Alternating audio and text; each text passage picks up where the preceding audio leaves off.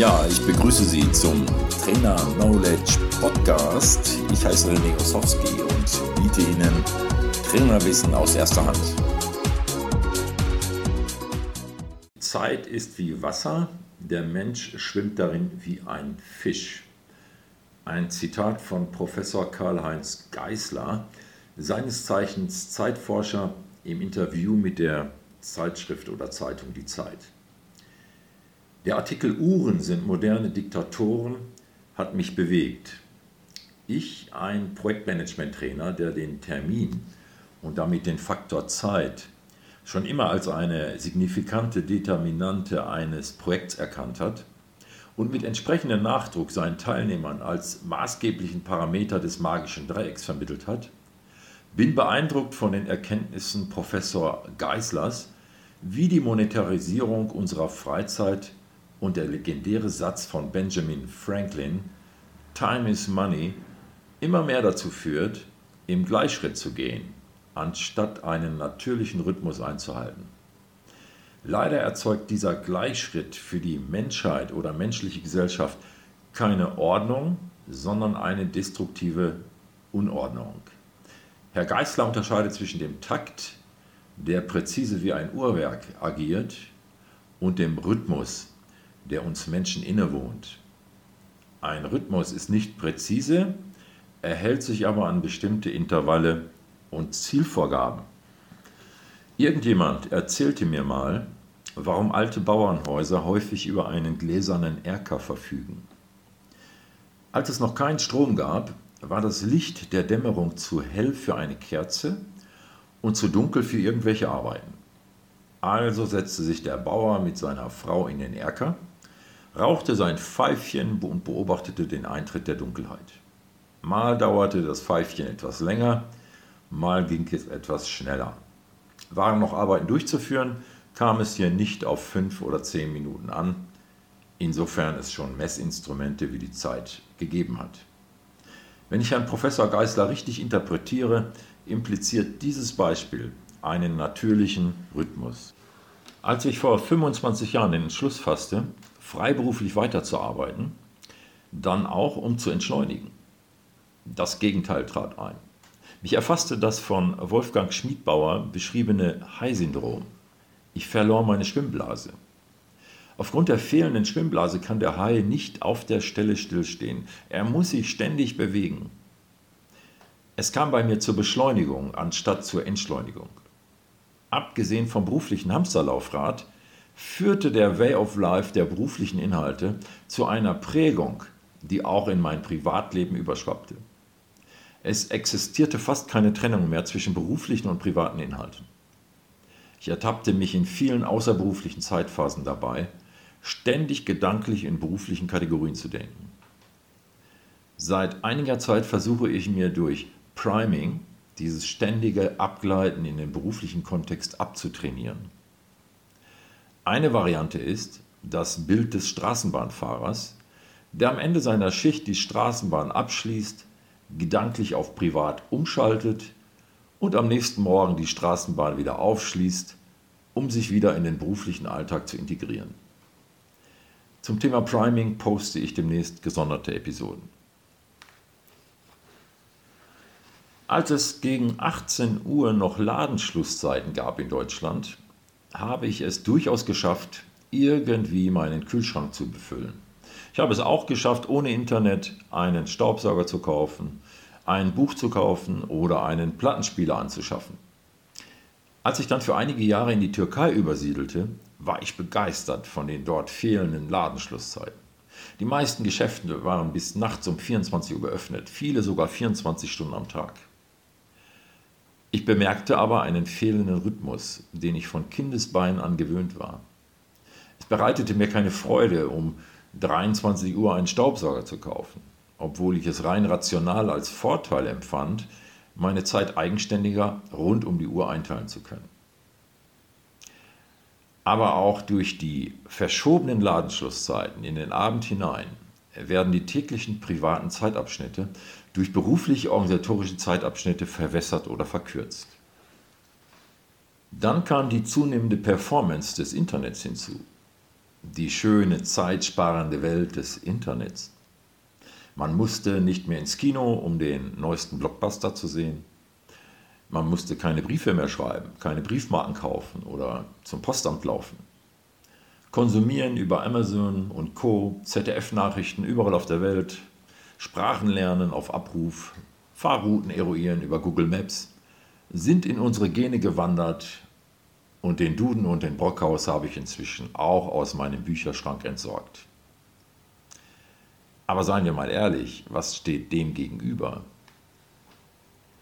Nicht autorisierte Abbuchung auf meiner Kreditkarte, in der Regel nur Kleinstbeträge, aber die läppern sich. Jedes Mal Zeitaufwand und nervigen Stress, um zu intervenieren. Konzentrierte E-Mail-Nutzung, um Phishing zu vermeiden. Wenn es dann doch passiert, ist wiederum Stress angesagt. Ein halbblindes durch die Gegend laufen, weil man auf seine Smartphones schaut. Die soziale Umwelt nimmt man nicht mehr wahr. Ein volles E-Mail-Account, weil die meisten Kollegen keine Verteiler beherrschen, sowie fehlende Anreden, die zu Missverständnissen führen. Dann die ganzen Internetfallen. Konsumsucht, Spielsucht, Pornografiesucht und Inter Internetsucht ganz allgemein. Fehlender Internetzugang erzeugt bei vielen Menschen inzwischen Frustration, sogar wenn man während des Sonnenuntergangs im Erker sitzt. Nicht zu vergessen unsere Kinder. Was können sich Kinder schon alles im Internet ansehen? Welchen Einfluss nehmen sexualisierte Werbung, Pornografie, gewaltverherrlichende Filme und Spiele auf die späteren Erwachsenen? Sexualisierte Werbung ist nicht nur im Internet ein Thema. In unserer gesamten Umwelt werden wir damit bombardiert. Vom Staubsauger bis zur Fensterjalousie. Alles wird sexualisiert in unsere Köpfe projiziert. Oder unsere neueste Errungenschaft, die Cloud. Ohne Ende Gigabyte als billiger Speicherplatz. Früher hat man 20 bis 30 Bilder ins Fotoalbum geklebt. Heute erzeugt schon ein Wochenendurlaub mehrere hundert Megabyte oder Gigabyte Bilder und Filme. Es ist richtig, das Smartphone fällt kostenbezogen, was seine Stromverbräuche angeht, kaum ins Gewicht. Aber was ist mit der ganzen Serverlandschaft, die all die Daten verarbeiten muss? Eines der größten Ziele der Autoindustrie ist die Elektrifizierung der Autos sowie das autonome Fahren. Immense Datenmengen zur Verarbeitung über das Internet stehen damit an. Die Digitalisierung diverser weiterer Bereiche erzeugen weitere ungeahnte Datenmengen. Wäre das Internet ein Staat, stünde es bezüglich seines Stromverbrauchs momentan an dritter Stelle in der Welt. Schon in fünf Jahren oder eher wird das Internet der größte Stromverbraucher im Vergleich zu den anderen Staaten sein. Hätten wir jedes Jahr einen Sommer wie 2018, wäre nachhaltige Energieerzeugung sicherlich kein Problem. Allerdings müssten die Landwirte dann ihre Höfe dicht machen. Kleiner Exkurs, die Analogie, das Internet mit Staaten zu vergleichen, ist nicht nur bezüglich des Stromverbrauchs relevant. Google, Facebook, Twitter und Konsorten sind Synonyme für das Internet. Schon heute sind diese Unternehmen mächtig und zeigen den Regierungen dieser Welt einen Finger, den niemand sehen möchte. Entwickelt sich das Internet zu einem Staat? Dazu in anderen Episoden mehr. Weiter im Text.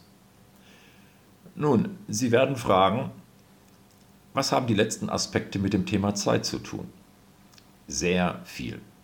Fast alles, was wir Menschen erzeugen, erzeugen wir unter der obersten Maxime der Gewinnmaximierung. Die erste Maxime müsste lauten, tut es der Menschheit gut? Ist die Einführung dieser Innovation im Einklang mit der Einhaltung unserer Lebensräume? Nehmen wir das Beispiel Plastik oder Plastiktüten. Hunderte Millionen Tonnen Plastik schwimmen in unseren Meeren. Inzwischen werden immer mehr Fische aus dem Wasser gezogen, die einen grauenvollen Tod durch Plastiktüten in den Gedärmen durchlebt haben. Oder in der Türkei brüllt mich ein Polizist an, meinen Hund aus dem Wasser zu holen. Er würde das Meer verseuchen. Ich habe darauf verzichtet, ihm zu erklären, dass er eigentlich die Zehntausenden Touristen mit ihren plastikverseuchten Sonnencremes aus dem Wasser holen müsste. Die teilweise Dummheit oder der Laissez-faire eines Großteils der Menschheit wird in der Wissenschaft und der Politik einfach nicht ausreichend berücksichtigt. Eigentlich müsste es sowas wie eine Nachhaltigkeitspolizei geben. Alles, was erfunden wird, muss von einem interdisziplinären Gremium geprüft und freigegeben werden. Aber da gibt es ja auch wieder die Lobbyisten, die an den Entscheidungen dieses Gremiums sägen würden. Um den Kontext Zeit zu den aufgezählten Punkten deutlich zu machen, kann man dies sehr plausibel mit dem Wissensgebiet Qualitätsmanagement beantworten. Alles, was durch Qualitätsmanagement antizipierend richtig gemacht wird, spart sehr viel Zeit, die im Nachgang nicht mehr aufgewendet werden muss, um Mängel, die durch fehlende Antizipation verursacht wurden, zu beseitigen. Diese Philosophie hat sich in weiten Teilen der Industrie durchgesetzt. Allerdings ist auch hier der Treiber einzig und allein die Gewinnmaximierung oder meinetwegen auch noch die Kundenzufriedenheit. Dass sich diese Philosophie in Bezug auf Nachhaltigkeit der Erhaltung unserer Lebensräume durchsetzt, wage ich zu bezweifeln. Es fehlt uns einfach das Wertesystem, den Nutzen und die Nachhaltigkeit einer Erfindung über die Gewinnmaximierung zu stellen. Und da wir die gerade beschriebene Antizipation bezogen auf Nachhaltigkeit nicht betreiben oder nicht konsequent genug betreiben, oder durch Präsidenten wie Trump oder auch Putin immer wieder in Frage gestellt werden, wird der Aufwand, den unsere nachfolgenden Generationen leisten müssen, immens sein. Wenn es überhaupt möglich sein wird, einen aus dem Gleichgewicht geratenen Planeten wieder on track zu bringen. Ich persönlich nutze auch das Internet und ich bin begeistert über die Möglichkeiten, die uns das Internet heute bietet. Ich fahre auch Auto und ich produziere auch Müll. Ich kann mich also selbst nicht freistellen von der Verursachung der Folgen unserer Lebensweise. Ich selbst poste auch lieber positive, motivierende Episoden und Blogs, als wie in diesem Beispiel eine destruktive Zukunftsvision. Um aber selbst an den Stellen mit Nachhaltigkeit arbeiten zu können, wo es mir möglich ist, oder auch andere Menschen für den schlechten Zustand unserer Gesellschaft und Erde zu sensibilisieren, erachte ich solche Episoden für wichtig. Ich denke, wenn uns schon ein vermeintlich banales Problem wie Plastik, beispielsweise die Nahrungskette, zerstören oder verseuchen kann, welche Probleme werden uns erst durch komplexere Systeme zuteil werden? Ja, das war's mal wieder. Ich freue mich, dass Sie mal reingehört haben. Vielleicht äh, sehen wir uns ja mal in einem meiner nächsten Seminare. Okay, bis dann. Also, tschüss.